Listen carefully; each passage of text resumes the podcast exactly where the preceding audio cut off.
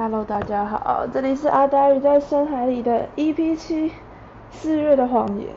其实我昨天已经录了一集这个，结果那个档案我没有存下来，然后他就直接拜拜。我其实只是跳出跳出去另外一个页面要打，就是那个单集简介，然后我要复制回来的时候就嘣，整个东西都不见。所以呢，我今天就只好再重录一次，气死我了。但可能好，搞不好重录的话，我可以讲的比昨天好一点点。那就从标题开始讲。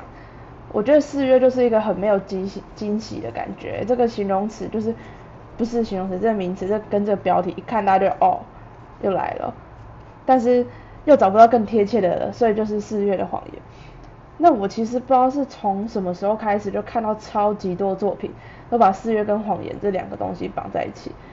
我在想，我自己啊，最早接触到的是一个日本的漫画还有动画作品，叫做《四月是你的谎言》。然后我其实不知道是不是因为，就是是因为这个作品导致后来大家就会有这个联想，还是说其实这个作品之前就已经有了这个说法，然后这作品才取这个名字，我也不是很清楚。但是真的相关的东西太多了。那我自己先跟大家稍微讲一下这作品好了。这是我很小的时候看，可能大概是国小、国中的时候看了一个作品的，然后自己那个当下我是很喜欢的。那这个作品其实，呃，剧情也没有到很特别，就是很典型的日本漫画吧，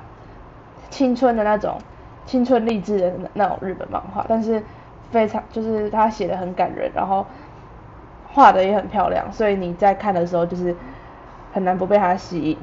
然后他的角色也都还蛮可爱的，但是就是各种设定都很都是一种典很典型的设定。后来好像还有被改编成电影版，这个就没有看了。日本改编成电影版的漫画实在太多，然后又有太多是太雷的，所以我就没有去看。那这个故事大概其实就是在讲，呃，男主角他是从小。受到很严厉的钢琴训练，就是他妈妈，他就是典型那种，他母亲就是那种自己完成不了的事情要教小孩完成的，所以他从小他有很好的音乐天赋，被他妈妈发现之后，他妈妈就觉得说，那一定要好好的培养，不可以浪费掉，所以他就从小就是很整个生活都是被钢琴填满，然后没有任何其他的乐趣。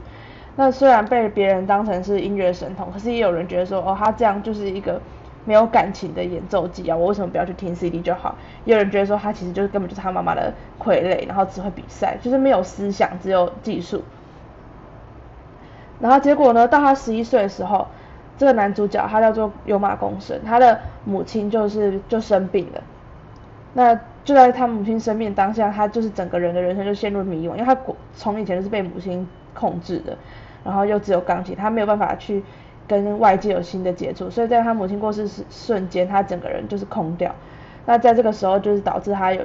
陷入一个情况，就是他有一种他有耳机，他的耳机他没办法听见自己弹钢琴的声音，然后也在同时，他就觉得那他就放弃钢琴好了。然后结果到了他国中三年级的时候，他就认识到了他的呃。他就认识了一个同学，叫做公园勋，他反正他就认识勋，然后勋是一个小提琴手，然后小提这个勋她就是一个很开朗，然后漂亮的女孩子，然后她的她对于音乐的信仰跟有马公生是非常相反，因为有马公生以前追求追求都是那种照着乐谱，然后要非常准确的那种音乐形式，可是勋他完全不是，勋是那种很即兴，然后。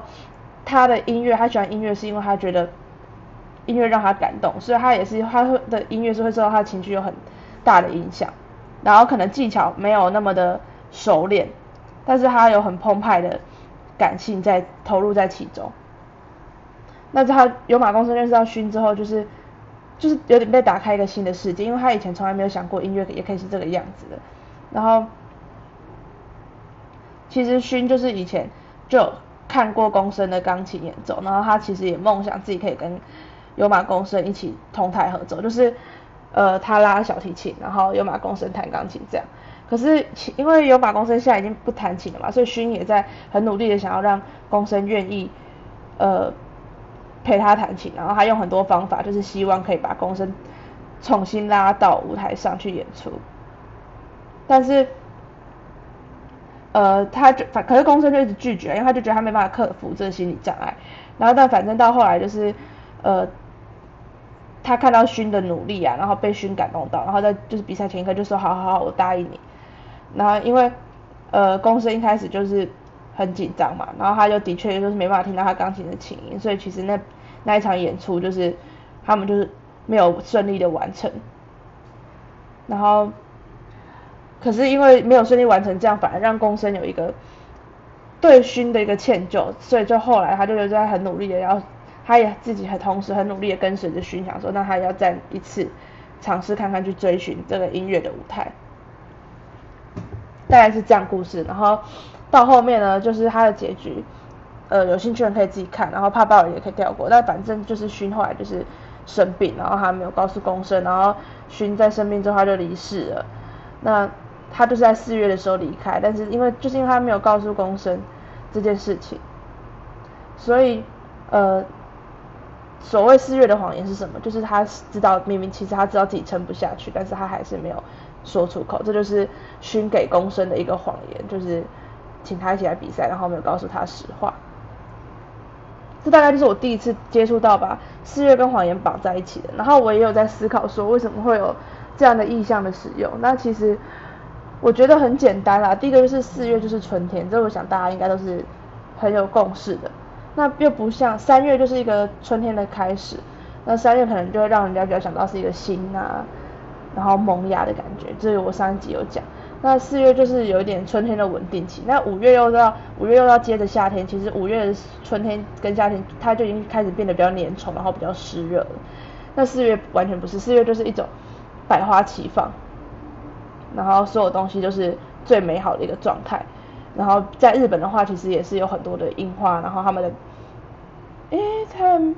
差不多就是这也是他们一个新学期毕业跟新学期交替的一个季节，我没有记错的话，就是在他们在春天结束一个学年的。然后，呃，比如说像樱花或是这些美好的东西，其实就很容易让大家向往，然后憧憬。可是我在想，我们所谓的谎言，其实就是表面美好，实则实际上没有那么好的东西，所以。四月也可以连接，就是可能也会有人觉得说，那四月是不是其实也是一个表面上美好，实则不然呢？所以可能是因为这样，然后再加上这个作品，就越来越容易看到，就是一些歌啊，或是一些隐喻，或是一些诗，常常把四月跟谎言绑在一起。那讲到歌，我就先推今天的第一首歌，它是魏如萱的新歌，他魏如萱是去年的金曲歌后。那他的新歌就叫做《四月是适合说谎的日子》。那我念一下他的歌词好了，他说：“四月是适合说谎的日子，只说实话的人后来都死在这短短三十日，过于诚实、过于诚实的人只活在电影里。”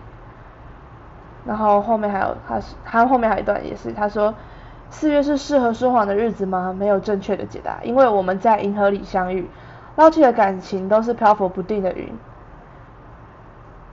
然后，他大概就是用这两段文字在写四月四月跟说谎，然后后面他还有写到说：“亲爱的，我讨厌你从来不对我说谎，在你养的青鸟飞来我家探路前，我早就把自己拆得好整以下，一张一片一页适合翻阅，鼻子不用变长，我就知道自己看见你时善于说谎。”其实这个概念也跟我前面提的那个漫画有点像，它一样是，嗯，那女生可能基于一些个人的因素，或是基于一些理由，她就是选择不去说实话。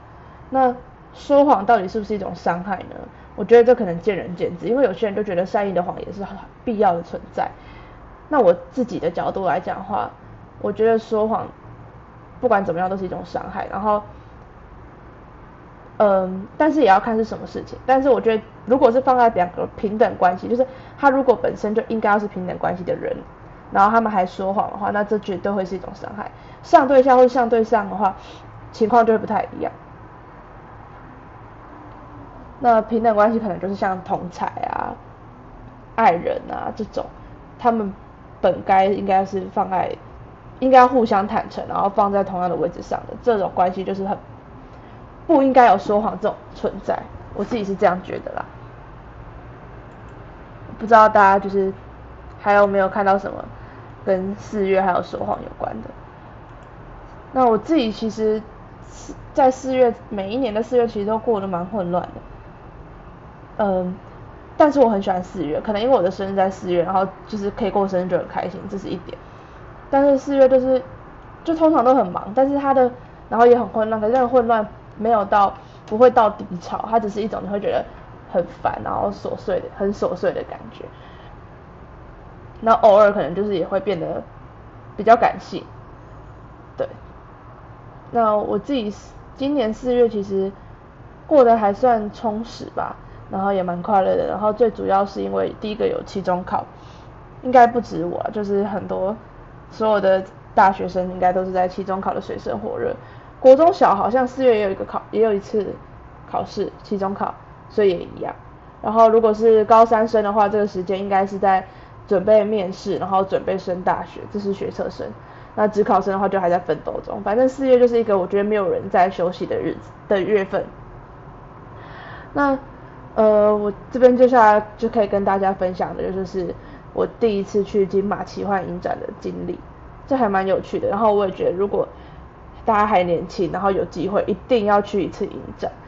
会打开你的一个新的视野。那什么是金马奇幻影展？我先从金马奖开始说起。呃，不知道有没有人跟我一样，我至少就是我是从小都有看金马奖长大的小孩，但即便是我。这样的小孩，我还是其实对于影展是什么东西很没有一个概念。第一个是因为我以前就没有接任何接触的经验，然后他的资讯啊，就是我的确也会看到一些相关各种影展的资讯，但是也会觉得说，哦，好就这样划过去，反正我又不能去，这样这种感觉。呃，那其实奖跟影展在全世界都有，那奖跟影展是不太一样的概念。虽然影展通常有的也会颁奖。这不一定，有的影展会颁奖，最有名、最具代表性，然后有在颁奖的影展就柏林影展、威尼斯影展，还有坎城影展。他们就是在电影界里面很重要的影展跟很重要的奖，就是拿到之后就是那什么电影海报上面都会写一行说哦威尼斯影展得主的这种这么有地位的奖项。那像如果是金马奖或是奥斯卡，他们其实都是属于。因为其实看像奥斯卡奖的英文是 Academy，它是学院奖，然后金马奖其实也是颁给华语的，然后奥斯卡是颁给就是英语系国家，他们其实都是有一个限制，然后他们也会评比一些，他们都是用语言作为它的主要的限制，然后评比的项目也很细，比如说剪辑呀，然后音乐，第一个是因为他先把范围缩小了，比如说华语系国家，那这样他就先把就是片子塞到很小，他才有那个力气去比每一个细项，然后。可是相对来讲，影展就不一样。影展比较像是有很多种，都是主题性的影展，然后有的单纯的是国际影展。那像一般的国际影展，就是我刚才讲的那些，然后还有金马也会办一个国际影展。那像这些影展的话，它就是会有，他们通常就是说他们当时评选全世界各国，然后他们觉得比较优良，然后值得推荐的片子，然后也会底下可能会分成一些主题或一些单元，比如说他们觉得，哎，今年度最受到瞩目的。呃，年轻导演，比如说第那叫什么新人奖，但他不会叫新人奖。如果在影展里面，通常是什么？我听过，忘记叫什么。比如说他可能说最引人注目的电影啊之类，他可能就会有哦二十五部这样。那这就是影展的一个形式，然后他们的奖项也不会颁那么细，通常就是会有一个最佳影片，然后可能还是会有最佳导演啊演员，但是就然后技术奖，可技术奖不就不会再切到那么细，然后演员也不会切那么细，然后也。编剧就是反正所有分工都不会进游戏，因为他没有办法去片子太多了，他没有办法比较，他就只会选一个就是最好的片这样子，就是受到那个奖本身做评审肯定的一步。那其实我觉得入围就是一种肯定，这句话从来都不是谎话，这是一句最真实的话。所以其实嗯，大家如果想要看一些作品的时候，也不一定要去看，应该说有机会可以不要去只看得奖的。入围的其他作品也可以看，因为搞不好你会在入围作品里面看到比得奖作品还要让你喜欢的。因为通常你能够入围的，它就都有一定的水准。那呃得奖第一个它可能是受符合主流价值，或是单纯就是重评审的口味，那这不代表是你的价值跟你的口味，所以你的你最喜欢的片有入围，但是没有得奖，我觉得这是很正常的事情，就是也不用把一个奖项看得那么重。那反正呃，台湾的话以前就是只有金马奖，然后后来金马委员会就是有办了一个国际金马影展，它就是在同跟金马奖差不多时期。那当然那个影展里面就是会有各国好的片子，然后同跟一些比较受到瞩目的片，然后也会有金马入围的片子，那就是所谓的大金马。那再有了这第一个影展一阵子之后，金马委员就说，哎，那台湾是不是可以再有新的影展啊？然后或是主题性一点的，所以他们就办了第一个影展，就叫做金马奇幻影展。那就顾名思义，奇幻影展就是它都要播一些比较奇幻的片子。那奇幻的定义其实是很广泛，有可能是恐怖啊，然后或是猎奇，或者是单纯是拍摄手法特别，这些都算是一种奇幻。那奇幻影展也被称为小金嘛，然后也一直都受到很多人注意，因为第一个是因为这些片就是有相对的可能小众或特别，不是那么容易在主流院线上映。那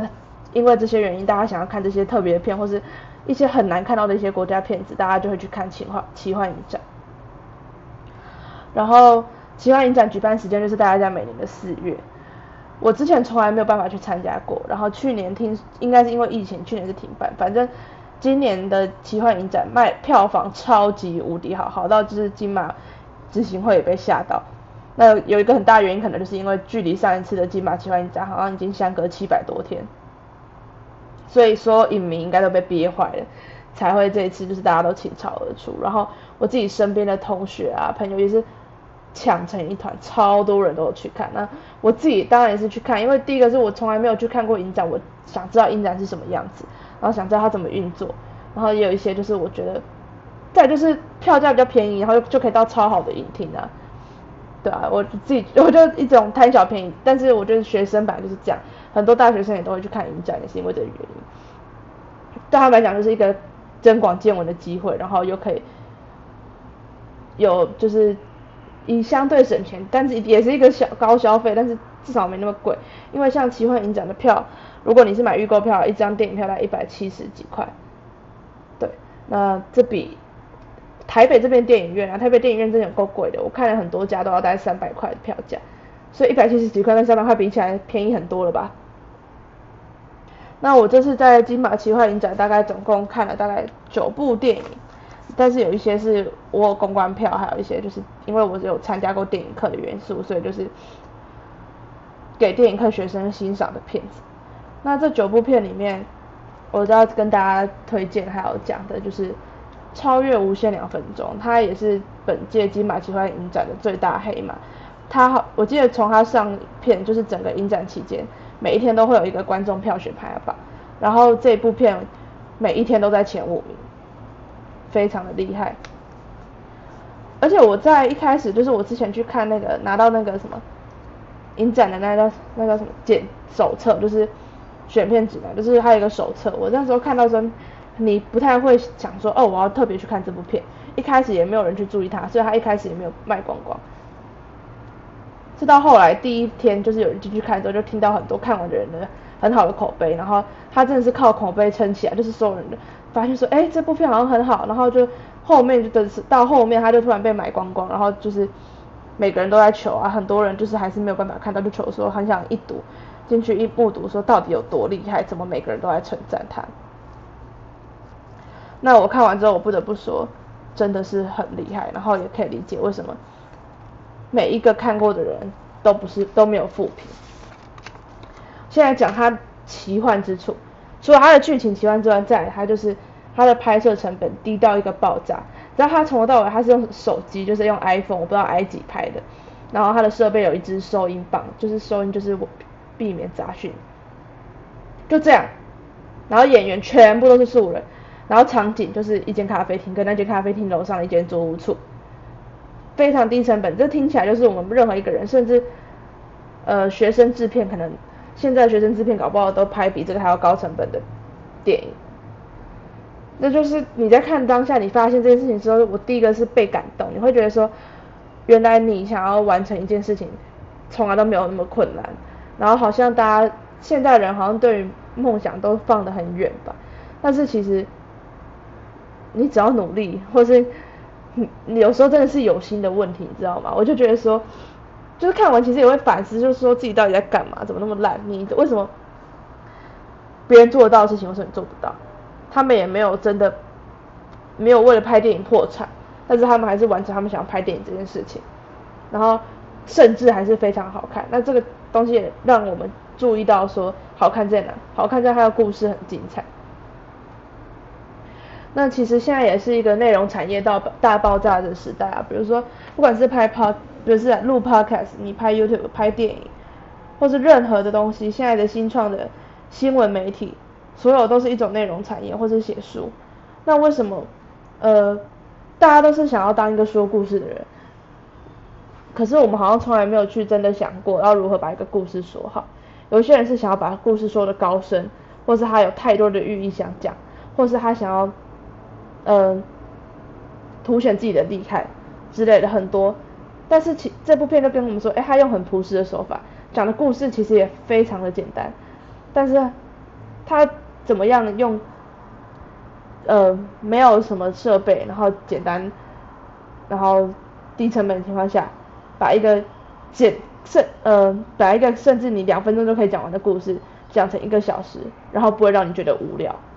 这就是他最厉害。地方，那我们先讲一下它片名，它叫《超越无限两分钟》，可能这样大家听不出来在讲什么，那它其实讲的就是一个一个人，不是一个人啊，一群人，他反正他就是一个可以预见未来的故事，那这也是一个很常见的套路，只是我们过往看到的预知未来可能都是预知到五十年后、一百年后、一个小时一阵子以后，但是他这边可以预知未来是两分钟之后，两分钟我觉得选的非常精巧，第一个是一分钟真的太短。那一分钟再上去就是大概两分钟，因为他想要选的就是一个很短的时间，但是有一个差异，两分钟够你做什么？两分钟够你去上一个厕所回来，也够你可能去签一张乐透，去刮一张刮刮乐，然后也够你，嗯，两分钟还可以干嘛？也够你去跟一个人告白之类的，他就是这么短的一个时间。那预知到两分钟后的未来，你的未来会被改变吗？不知道。那这些角色他们在发现可以预知到两分钟的未来之后，就马上展现出非常人性的事情，就是我们要如何延长两分钟。然后他用了一个，呃，你看到的时候你就觉得说，哦，这就是小学生的自然，大家都会知道，都会，人类都很，呃，一般人也有办法想到的方法，就是他让这两分钟去交织，然后再无限扩大。那两分钟可能就会被拉长成四分钟、六分钟、八分，不对，四分钟。然后，反正它就是一直可以在无限拉长这样。那在这个过程之中，呃，你就会看到那些角色去探讨，是说，哎，我们预知到未来之后，我们好像就会顺着未来去走。然后等你发生到未来的时候，你又会去告诉过去说你一定要这样做。那这其实有点荒谬，就变成说我们是现在的我们，居然是被未来的我们带领的。那这其实是不对的。应该是有未来，应该是都是现在去改变的啊，怎么会变成我们去听未来的指示？我觉得这是这部片想要丢出一个疑问，然后这也是他想呈现的一个荒谬，然后再来就是呃，就像所有的预知片一样，我们知道未来从来不会有一个好的下场。那这些角色其实他们一开始也知道这件事情，但是你就算知道，你还是会想说一下下应该还好吧，两分钟而已，两分钟。我们只要不要做什么太过分的事情，应该也不会违反时间悖论啊，都还好吧？大家都会这样想，对不对？那这部片就呈现给你看，说两分钟也可以造成很大的改变。但是就算这样，呃，它后面也有出现就是时空警察之类的设定，这些呃在所有科幻片里面可能都有，但是它也是用它连这种很奇幻时空警察的出现跟消失都是用。一看你就会可能一瞬间会想要笑出来的，呃，低俗或是俗烂的特效，但是你虽然第一秒会想要笑出来，可是他们演的非常认真、很投入，然后也让他很合理，你也会觉得后来到后面你也会过得去，你并不会想要跟他计较说，哎，你这个技术含量太低喽，完全不会。然后你再以为他结局就会走向一般的、一般的呃电影的结局的时候，他就是又来一个很日式的温馨的。转折这样，然后它其实中间也是有很多日式的喜剧，所以可能大家一开始会忽略说它是一部那么精彩的片，就会觉得说它不过就是一部日本的搞笑片，然后都是日式的那种有点浮夸的日本演绎的幽默感。但你在看到后面的时候，真的是会被感动，特别是结局的地方。然后我也很佩服的，就是他后面也有，嗯，他用了他的最后还有一个花絮，那个花絮就是描写，呃，就是他们如何拍摄的一些，然后你就会看到他们是怎么去产生一个故事，然后怎么把一个简单的故事讲得好，这就是我。最欣赏这部片的原因，然后也会去想说，好好讲故事真的是一个很重要的能力。对，那不台湾好像不会上映，目前不知道之后有没有机会在串流平台上面看到。如果有机会看到的话，就是一定要去看。它很短，六十分钟，然后节奏很明快，不会让你觉得无聊。哦，只是你可能会有点头晕，因为它那个场景就是有一直跑来跑，跑上跑下，跑上跑下，这样。对这就是整个奇幻影展我印象最深刻的一部片，然后再来我还要看很多，再来我想要讲的一部片是我最后一部看的，叫做《美好未来》，它是一部女同志电影。那我其实想讲不是这部电影本身，而是我看完这部电影就想到的一个问题，就是好像于相较于男同志的译文作品，女同志译文作品的视野变得非常的小，然后产量也低到一个不行。虽然说男同志的一些作品也有一种标签化跟消费的感觉，但是至少我们会说从它的数量就说哦，至少它是一个受到大家关注，然后虽然也可能也有人把他们当成猎奇看，然后有一些很不实际的东西在，比如说像 BL，我很不喜欢 BL，因为我觉得 BL 就是满足呃可能是异性恋女性的小一种欲望，就是可以看到两个漂亮的男生这样。我觉得这是我没有很，我个人很不喜欢这样的这种编排跟这种设定，然后，所以我比较喜欢所谓的同志文学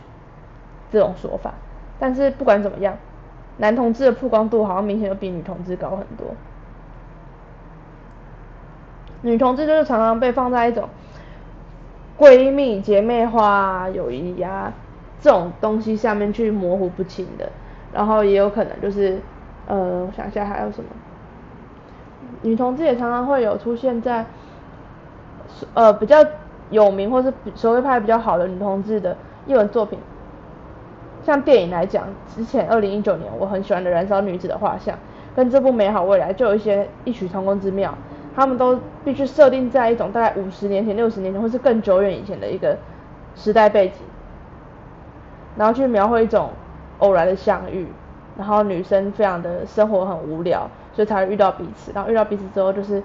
产生一种前所未有的悸动。但是这是他们之间的小秘密。然后他们如何去隐藏？然后如何平常要如何就是从本来一平常日子就是没办法自己决定很多事情，然后感情也没办法被决定这样，因为他们就是要呃就是照着可能是媒妁之言啊，或是反正就是所有社会框架这样。然后都是描绘述的，然后同时他们都要一种很浪漫化跟很诗意的，然后都要放在一种很遥远，就是好像女同志对我们来讲是一个很远，然后很像童话故事的东西存在。那我就在想说，那我到底为什么没有非常现代化、非常都市，然后甚至可以说非常拔辣的女同志作品？完全没有，是怎样？大家都不会想看两个漂亮的女生，只想看两个漂帅哥，是不是？好，我就不是很懂啊，真的很莫名哎。然后。女同志也不一定竟然是美好的啊，或者竟然都是这种悲情牌，为什么就没有很快乐的女同志？啊，不然就是为什么没有很惨烈，就是现可是是现代化，比如说一个女同志，呃，家暴另外女同志之类的。我是觉得说这种东西现在是不太可能看到的，但是你可能有可有，我觉得是有机会看到男同志家暴男同志的作品的。然后这个我会后来也会延伸去想，是不是？因为男同志先先为男性，再为同志，那男性本身就是一个在性别的讨论里面权力地位相对高的一个存在。反正这就是一个谜题啊，大家也可以去想。那我自己也是有很有兴趣去写一些，我会很想要去试试看写现在看不见的一些女同志作品。那如果是在书籍上，台湾的女同志文学。很多都是描写校园之间的，就是那种有点两小无猜啊，然后非常纯粹，很 pure，然后而且都是那种很深刻的灵魂，就是那种充满思考、非常有大脑的两个女人的那种精神上的碰撞。然后可能就是高中啊那种非常，而且都是知识分子的感情，我目前看到的都是这样。对，不然就是校园，反正就是他还是受到一个校园本身就是一个受到保护的，然后有一个一定规范的地方存在，而不是那种大社会中的，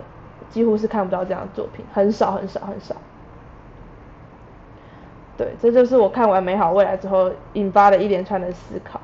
但这也是没有答案，也是个未解之谜。大家也可以去，如果有人有知道一些什么推荐的作品，也可以跟我讲看看。这就是大概就是我在金马奇幻影展的一些经历。然后奇幻影展我没有去抢到一些很热门的，像奇幻影展都会有一些，他们有狂欢场跟 K 歌场。那我有去体验的人，同学们都觉得非常的好玩。因为你就是可以有点像变装派对一样，然后你在看电影的同时还可以唱歌，然后可以吃东西，然后会有工作人员上去跳舞，就整个会很热闹。然后还有什么？呃，今年的话还有就是很多厂商就是他们都会有一些公关品，然后你就可以拿到。我就是抽奖运很烂，什么都没有拿到。对，然后就只有拿到最后一天，就是每个人每个人都有一人一份的全家面包这样。然后后来还有。呃，他们这一次还有每天七点都会有免费的全家双麒麟，但我也是没有去吃到，因为我没有那个闲时间在那边排队。那反正奇幻影展这个体验就蛮有趣的，你就会看到很多，而且你去看奇幻影展的人都会是快乐的，你会看到很多喜欢电影的人，然后很开心的在里面，然后在就是票券交流社团上面可以看到大家都是呃几千个人啊，大家都很有。爱心就是互相会去说，哎，我有多的票有没有人要，或是我没有票了有没有人要给我，然后都看到很多很互助成功的案例，是一个很温馨的活动，然后也是希望台湾的影展可以越来越多，然后越来越多人喜越喜欢看电影。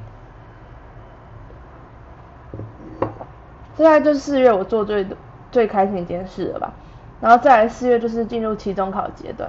那我自己的期中考这次应该算是还 OK，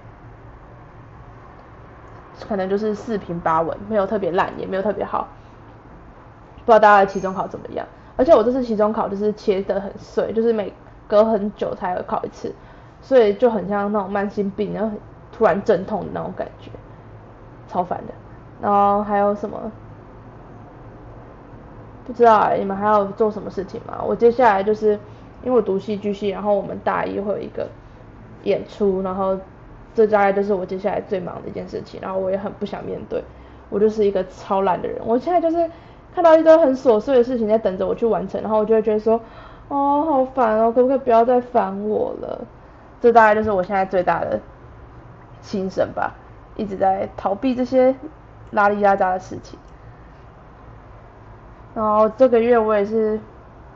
没有看什么小说，完全没有。我现在有看一部小说，我希望我可以看完，然后下个月有办法讲它。那个小说我已经看了大概看多久了？看了大概三个月了吧。对，等我看完再来跟大家分享那部那部小说在讲什么。它真的是有点难懂，然后还可以跟大家分享的就是。讲一下四月推荐的音乐，除了我刚才说的四月是适合说谎的日子以外，我还有一些找最近觉得还不错的歌，然后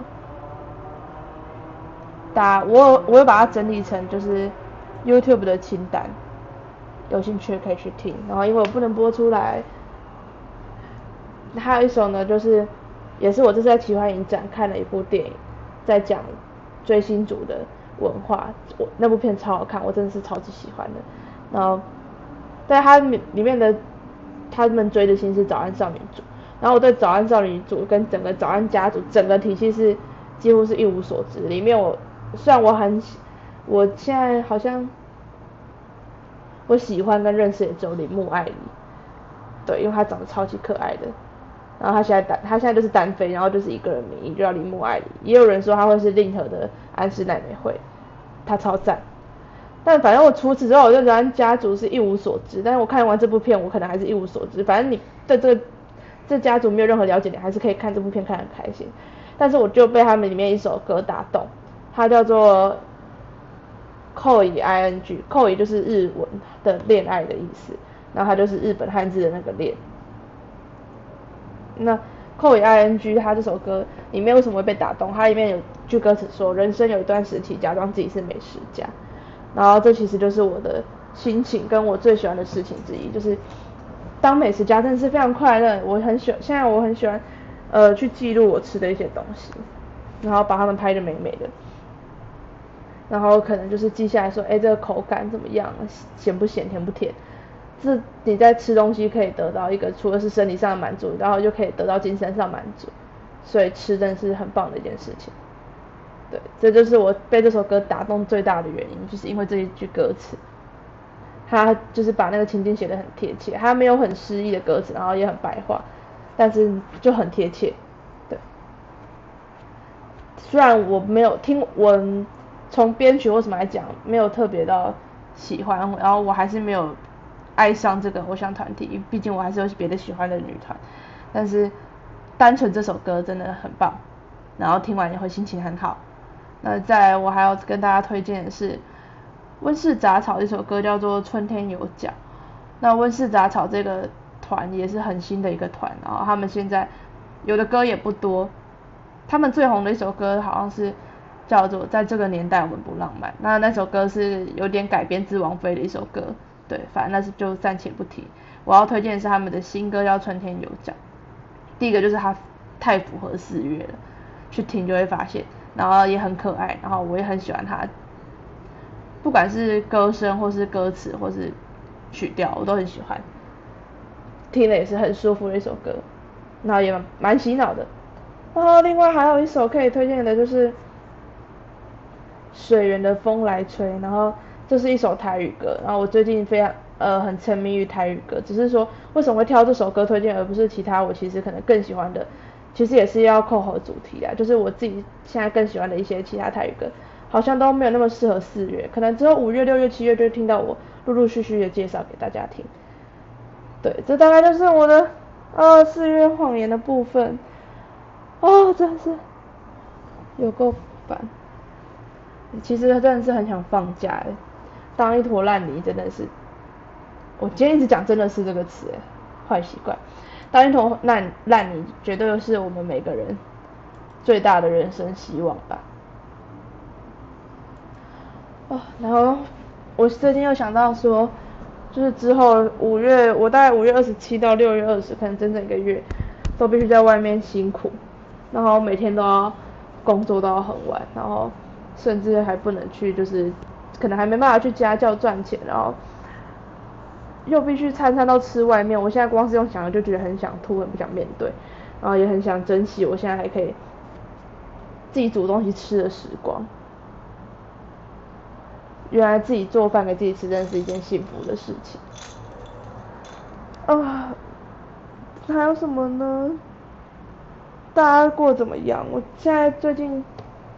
又是一个考试的季节，希望大家都可以有一个，就是学测生，拜托大家。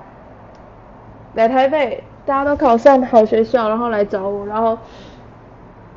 只考生就要好好加油。我相信有努力的人就会好有好结果。我一直觉得考试是一个心诚则灵的事情。反正我觉得你，呃，我反正我真的很相信心诚则灵。我不是说你每天拜拜，或是每天说你要你要一个好学校，你就会考上什么台大法律系之类，或者台大医学院。我的意思不是这样，而是说。你付出的能力会获得你等价，然后你只要你有多愿，比如说面试，你有多想要来这个地方，我觉得教授都是看得出来的。那个想不是只有说你好像技术很好，或是说你嗯有没有才华，或是怎样，反正我觉得那是一种诚不诚实。那只考其实也是，你对自己够诚实，你就会去补足自己的不不足，你不会去忽视那些不足，然后也不会骗自己说你自己其实可以。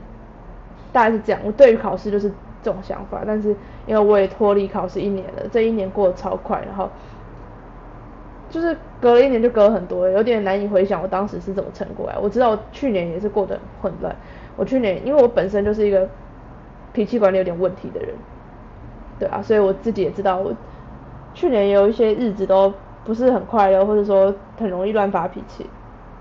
但是到现在过了一年，相对就是稳定很多。那我知道接下来又会有人进入这样的阶段，那就是祝大家可以开开心心，然后，呃，怎么讲？要喜欢自己的生活吧，我觉得这是很重要的事情。那今天的节目就到这边啦。我五月应该会，等一下。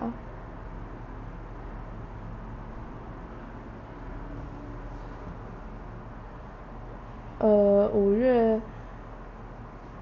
好，反正就是希望我五月可以准时录音。那今天就到这边，我希望我讲越来越顺畅，然后我也是有点想要让我节目之后可以往越来越有趣的方向发展。对，